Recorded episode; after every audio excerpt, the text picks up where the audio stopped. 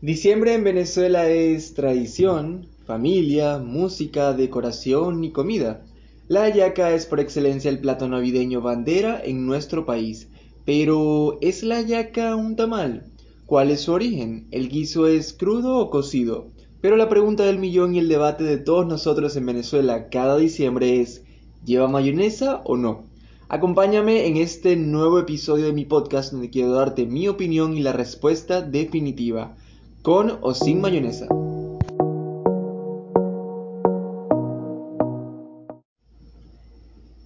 La verdad es que la hallaca siempre ha sido mi parte favorita de la Navidad.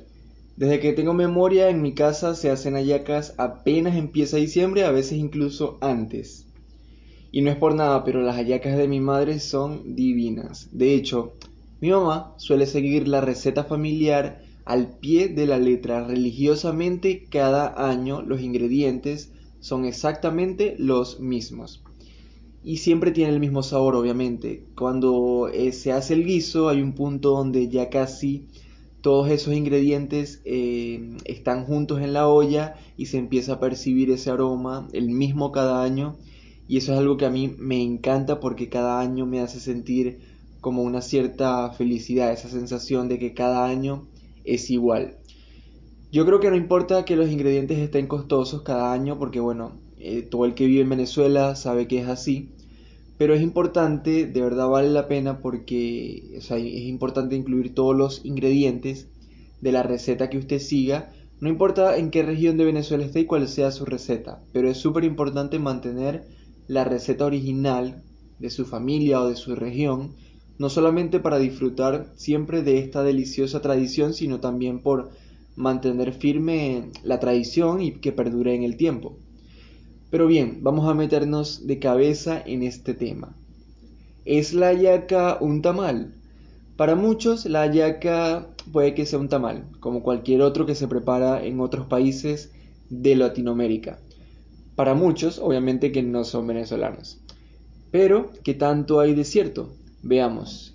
Ambos, el tamal y la hallaca, son hechos a base de harina de maíz y se rellenan y envuelven en hojas, pero se diferencian en otros aspectos súper importantes. La hallaca se cocina en agua hirviendo mientras que el tamal al vapor o al horno. El tamal en cualquiera de los países de América es un platillo de consumo diario, mientras que la hallaca se consume solo en Navidad. Los tamales pueden prepararse dulces o salados, mientras que la yaca es exclusivamente salada, tanto el guiso como la masa. La yaca es envuelta únicamente en hojas de plátano, mientras que el tamal se puede envolver en hojas de maíz, de aguacate u otras plantas, y hay quienes lo hacen con papel de aluminio. La yaca lleva un guiso específico que aunque varía según la región de Venezuela y la familia, todos tienen ingredientes en común, por lo menos la mayoría. El tamal va relleno siempre de frijol, carne, pollo, chile, vegetales, cerdo, entre otros. Dato interesante, en Colombia han adoptado la costumbre de preparar algo parecido a las hallacas en diciembre, pero varían los ingredientes, ya que lleva cosas como arroz, gallina, zanahoria, carne de cerdo, arvejas y más. ¿Hallacas con arroz? Mmm, ya. ¿Qué opinas tú? Pues yo pienso que la hallaca sí es una especie de tamal, pero hey, es un tamal gourmet, ¿ok? La hallaca para mí es un tamal gourmet, así que no hay comparación. ¿Cuál es el origen de la hallaca? Pues fíjense, según la historia, el origen de nuestra hallaca se remonta a la época de la colonia española y se le atribuye su invención a los esclavos africanos e indígenas de la zona que se dice que recogían todas las obras de todos los, alimentos que dejaban sus opresores para, preparar un alimento que les pudiera servir, eh, que fuera un alimento consistente para poder este, hacer todos sus trabajos, ¿no? Esa es al menos la versión, una de, la, bueno, una de las versiones que existen, ¿no? Em, porque bueno, también se dice que ya existía mucho antes de la colonia y con la llegada de los españoles se perfeccionó la receta. La palabra yaca proviene del guaraní derivando de la palabra ayúa o ayúa o ayuar, que significa revolver, para luego transformarse en ayuaca. Hay mucha información con respecto al origen y nombre de la yaca y la verdad es que es difícil saber cuál de todas las versiones es la correcta, pero a mí me gustó esa versión. En todo caso, lo cierto es que la yaca tiene partida de nacimiento venezolana, eso no, no entra en discusión. El guiso, ¿es crudo o cocido? Pues la verdad me parece curioso eh, que en los Andes venezolanos la yaca se prepare con un guiso crudo que luego se va cociendo en el agua hirviendo una vez ya la yaca está envuelta, ¿no? Se va cociendo por varias horas. Eh, bueno, porque el, el guiso es crudo. No sé ustedes, pero yo no creo que esa sea la mejor forma de hacerla. En el caso de mi madre, por ejemplo, se prepara el guiso, se arma la yaca y luego solamente tarda unos 30 minutos de cocción para que la harina se, se cocine, ¿no? No es mucho, solo son 20-30 minutos. Supongo que es algo, supongo que tiene algo de relevancia que, que se haga de esa forma como lo hacen en los Andes, pero bueno, si algún andino venezolano me escucha y me quiere contar las razones, pues me encantaría saber. Ahora, la pregunta del millón. Veamos. Ahora, ¿Se le pone mayonesa a la yaca o no? ¿Se le debe poner algún tipo de aderezo a nuestro plato navideño bandera? Pues esta es mi opinión, pero creo que por, sentido común debería ser la norma y el pensar común de todos los venezolanos. No, a la yaca no se le debe poner mayonesa o ningún otro tipo de aderezo, de ningún tipo. ¿Ok? Miren, la yaca es una perfecta combinación de sabores entre proteína, especies, vegetales con un toque grasoso o jugoso que combina perfectamente con la textura de la masa que envuelve todo este, este exquisito y perfectamente combinado relleno. La yaca existe en perfecta armonía, la yaca es perfecta por sí sola. Para que vengáis vos a zampale un suspiro de mayonesa. O sea, no, ¿quién te hizo tanto daño? Ok, eso es una ofensa una aberración, una aberración de verdad, una ofensa a nuestros antepasados y a la receta de la yaca. ¿Cómo se te ocurre de pana que eso lleva mayonesa? Para empezar, esa es la salsa de la gente Nietzsche. de verdad, o sea, el que le echa mayonesa a la yaca de pana que no quiera la madre. Pero como dije, por sentido común, este debería ser el pensar de todos los venezolanos. La yaca no lleva mayonesa ni ningún otro tipo de aderezo de, nada. O sea, respuesta definitiva, sí.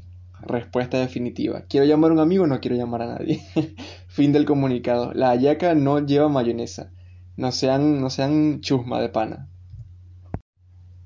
Bueno, la verdad es que esa es mi opinión con respecto a todo este tema que todo, cada diciembre es un tema de debate entre venezolanos en las redes sociales y en todas partes porque de verdad eh, es importante. O sea, el plato navideño, bandera de nuestra, de nuestra nacionalidad, de nuestro país, tiene que existir en su forma perfecta, solita, solo, sola ella. Ella no lleva nada más de lo que ella tiene. La yaca es perfecta así. Así que, bueno. Este, eh, bueno, este es el cuarto episodio. Así que les agradezco a quienes llegaron hasta acá. Y es el último del año, obviamente. Este año ha sido de verdad el más raro de mi vida. Y aún no creo que ya se esté acabando. Siento que no sé, apenas estamos en marzo. Pero bueno, toca asimilar y seguir. Como cada año me pasan cosas buenas y otras no tanto, yo igual agradezco por todas. El 2020 lo suelto siendo mucho más sabio, más astuto y mucho más proactivo, pero sin perder esa calma y esa sonrisa que todo el mundo conoce de mí, ¿no? Fue un año de mucha energía, aunque nos quisieron tener encerrados. Fue un año único, aunque se nos haya pasado un poco rápido. Igual yo, en mi caso, hice lo que pude por disfrutar cada instante con las personas que quiero. Fue un año donde cerré varios ciclos y empecé algunos otros, porque al final todo es cíclico. Conocí personas y la vida se llevó otras. Exploré sitios y viví nuevas experiencias. Enfermé gravemente y agradecí por quienes estuvieron ahí. Me sorprendí por quienes no. Lloré como un niño, de felicidad, otras veces de tristeza. Me reí, caminé, corrí, comí, agradecí, sobre todo eso, agradecer. Y es que el agradecimiento sincero abre nuevas puertas. Disfruté de mi papá, de mis abuelas, de mi sobrina, de mi hermano, de mi mamá sobre todo, y de otras mamás que también me adoptaron con amor.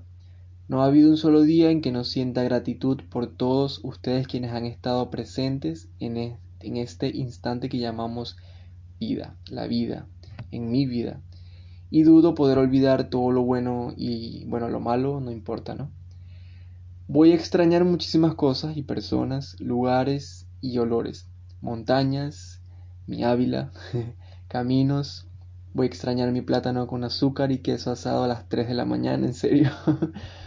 Voy a extrañar los regaños, las largas caminatas al metro, los heladitos de la oficina.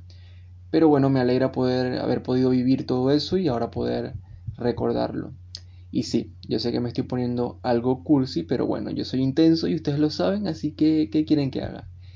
No quiero extenderme tanto, solo quería antes de finalizar el año agradecerte a ti que me escuchaste, a ti que estuviste ahí conmigo en este momento de mi vida, de nuestra vida, y de verdad deseo para ti que el 2021 te haga crecer como nunca y que todos tus deseos se hagan realidad. La vida es muy corta, no se les olvide, así que agradezcan todo, vivan sin cadenas y amen mucho. Sobre todo eso, amen con todo su corazón. Yo soy Javi. Gracias.